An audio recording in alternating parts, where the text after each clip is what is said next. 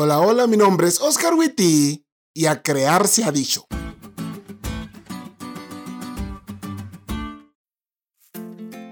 ¿Alguna vez te has imaginado el momento de la creación? Yo soy alguien muy creativo, amigos, y siempre me he imaginado allí. Entonces dijo Dios, que haya luz. Y me imagino que de la boca de Dios salió una pequeñita partícula de luz que flotó en el aire y luego ¡puf! Todo se iluminó. Y el buen Moy, que estuvo allí por visión, escribió, y hubo luz. Y para algo tan espectacular como eso, lo único que tuvo que hacer Dios fue hablar.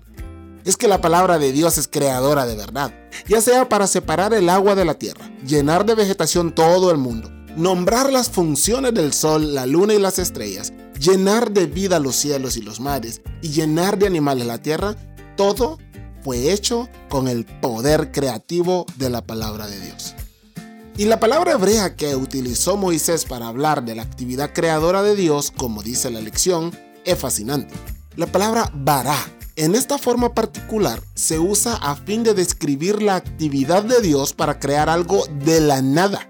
El verbo se usa solamente cuando Dios es el sujeto, es decir, únicamente Dios puede vará y lo hace a través del poder de su palabra hablada.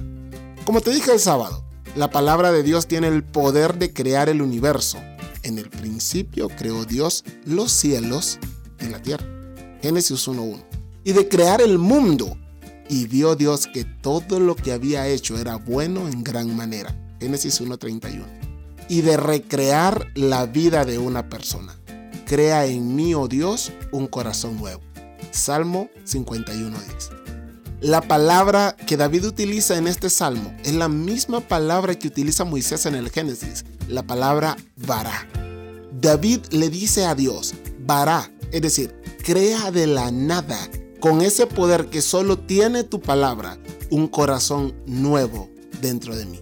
Interesante, ¿no?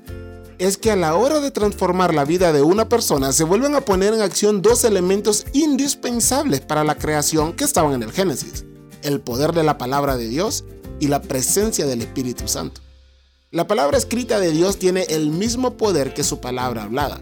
O en palabras de Elena de White, en la palabra de Dios está la energía creadora que llamó los mundos a la existencia. Esta palabra imparte poder, engendra vida.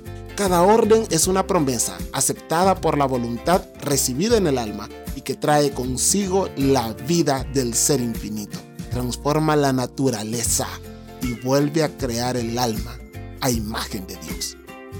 Hay poder en la palabra de Dios.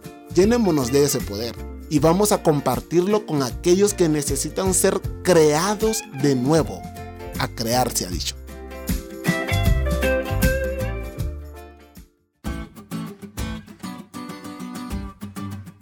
¿Te diste cuenta lo cool que estuvo la lección? No te olvides de leerla y compartir este podcast con todos tus amigos. Es todo por hoy, pero mañana tendremos otra oportunidad de estudiar juntos.